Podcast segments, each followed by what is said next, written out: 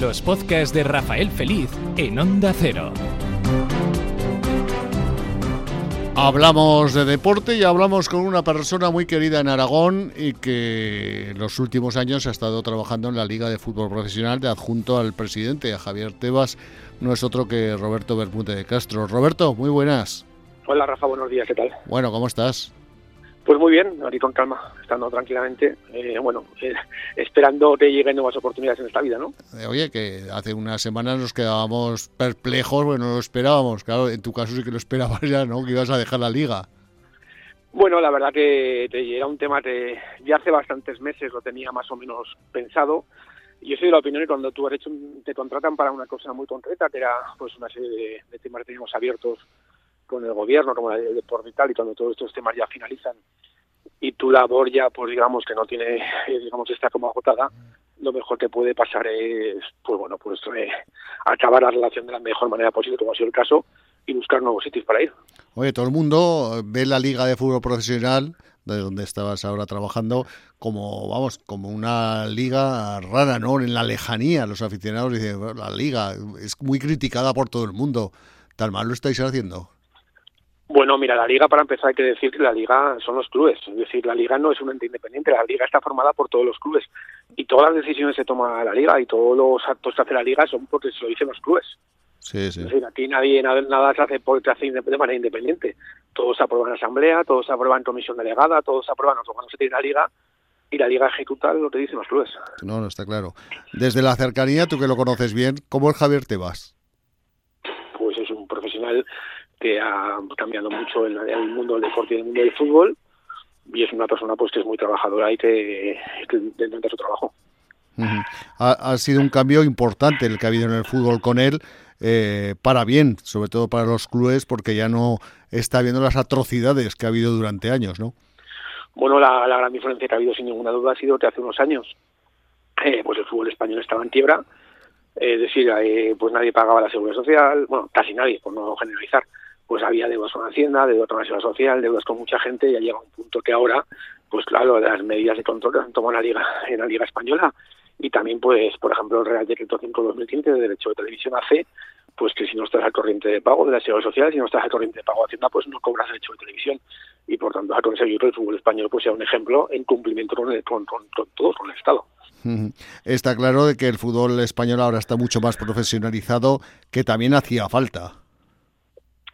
Bueno, la verdad que cuando tú llegas al mundo del fútbol, como llegué yo, sin ser del mundo, llegando a otro, de otros sitios, pues lo primero que te das cuenta pues que en, un altísimo, bueno, en la liga todo el mundo es muy profesional y en los clubes pues cada día más el porcentaje de profesionalización y de profesionales que vienen de otros sectores económicos y que se meten en el mundo del fútbol, de marketing, de, de mil cosas, eh, pues cada día es mayor y lógicamente eso se nota cada día más y en un futuro todavía se notará más.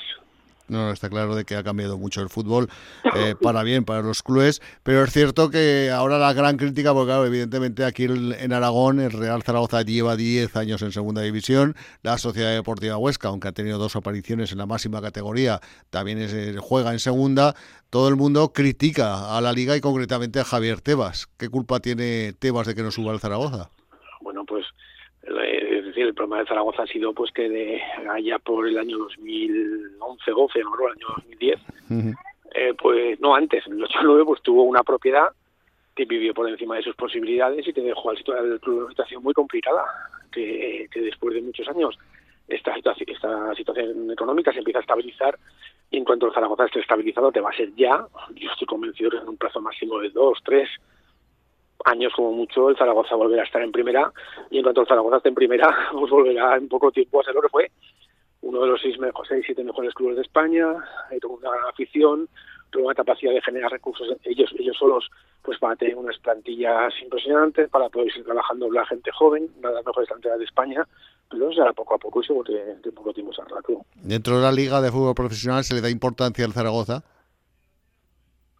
A ver, yo creo que el Zaragoza es un, un, equipo que se le da importancia en todos los sectores del fútbol español. No hay, que, olvidar que el Zaragoza tiene una de las mejores trayectorias históricas del fútbol español, que el, Zaragoza es un club que históricamente en nuestro país ha sido un, referente para mucha gente y que lógicamente la ciudad que es Zaragoza pues se merece estar en primera división, pero claro, deportivamente no se puede interferir. Pero como te decía, yo estoy seguro que en poco tiempo Zaragoza estar arriba.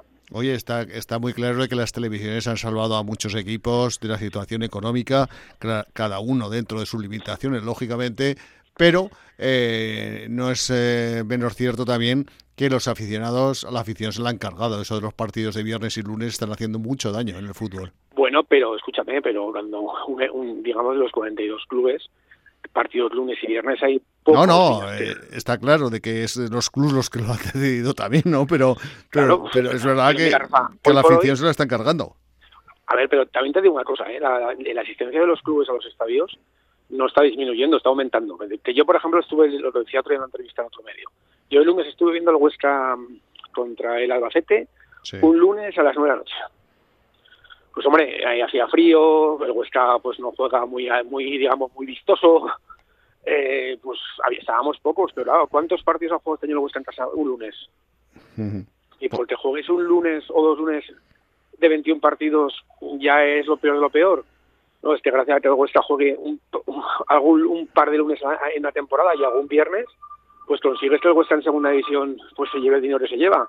Si todos agrupas en unas pocas franjas horarias de los partidos, pues los ingresos tendría el Huesca o el Real Zaragoza en este caso serían mucho menores. Ya, ya, pero eso, por ejemplo, no le pasa salvando las diferencias al Real Madrid. Si juega un lunes al año es como mucho.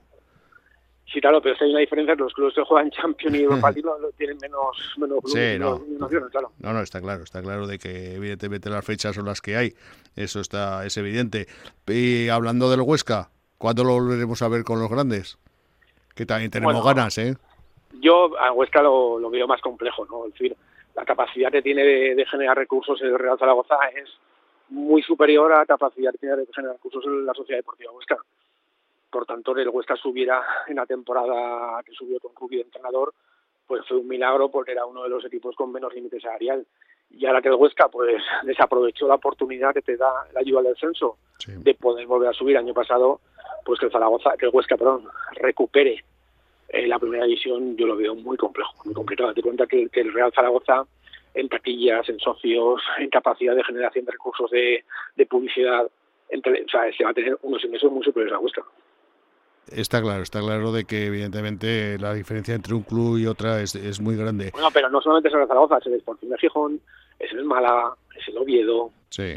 O sea, todos estos equipos, Las Palmas y no sube, eh, tienen una capacidad de generar recursos por tamaño de ciudad y tamaño de estadio, pues que los equipos pequeños tienen más dificultades.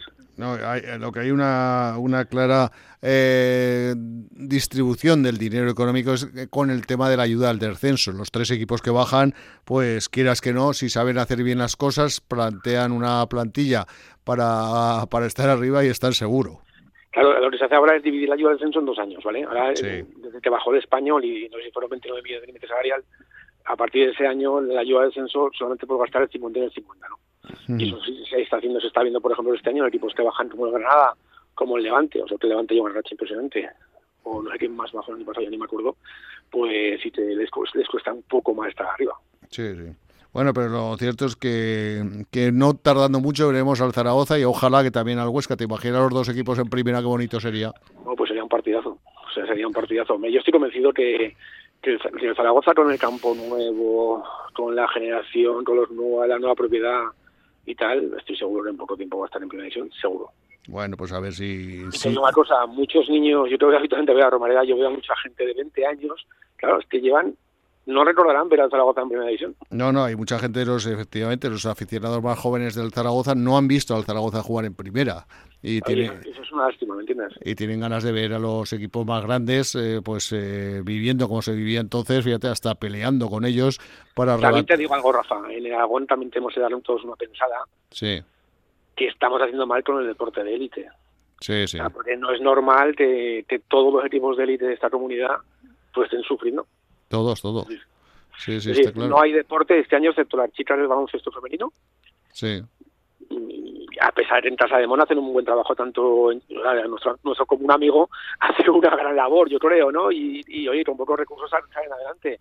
No, Pero está claro. en Zaragoza el balonmano, aunque ha resurgido ahora, pues no esté mínimo en la segunda categoría, que debería estar en Asobal. Sí. Pues eh, todos en fútbol, es decir, todos los deportes algo estamos haciendo mal y algo hay que ponerle solución a esto porque una comunidad como Aragón pues se merecería estar mucho más arriba, ¿no?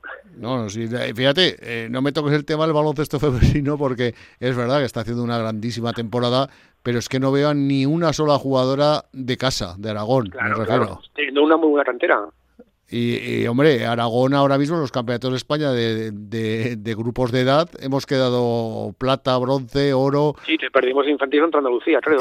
sí, sí, exacto. O sea que hemos estado siempre ahí peleando y en cambio el primer equipo de profesional pues no hay ni una sola jugadora y, eso también suena raro, ¿eh? Sí, no, y, pero por ejemplo tengo una cosa, yo otro día hablaba con gente del baloncesto, no en no aquí en Zaragoza, afuera.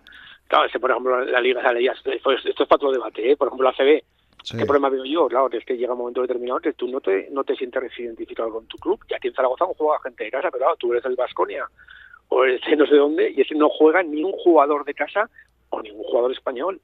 Sí, Entonces llega un momento determinado que te desnaturalizas completamente la liga.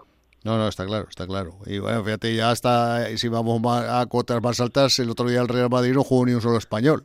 Por ejemplo, ya no te digo de casa, te digo ni un solo español que ya es un tema delicado, pero bueno, que haya ellos con sus problemas. Pero, pero aquí en Aragón sí que hay que hacer una pensada porque no puede ser pues que por ejemplo una ciudad como Zaragoza, que es una ciudad con, una cantera de balonmano impresionante, pues haya estado pues cuatro o cinco años sin una representación a Liga Sobal. Sí, sí. No, no, no. Pues es una pena, ¿me entiendes? Bueno, Roberto, que, te, que tú eres muy listo y te me has despiado de tema y yo te iba a, yo te iba a preguntar ahora qué, ¿dónde vas a ir? ¿La política, pues, vuelves a la política o no vuelves? No, eso está, no, la verdad que ya te conté un día hace poco cuando hablamos que, yo pensaba, pues estar, tenía a mi madre la pobre muy enferma, pensaba estar un par de meses con ella y la pobre falleció el, pasado 30 de diciembre. Bueno, y ahora pues hay, hay que limpiar un poco la cabeza. Pues la te, hemos estado todo el día a caballo entre Madrid y Zaragoza y bueno, vamos, vamos a tomarnos con calma el tiempo y el tiempo dirá dónde, dónde acabamos. A este paso de tu tertulio onda cero, ¿puedo también, también puede ser, ¿por qué no?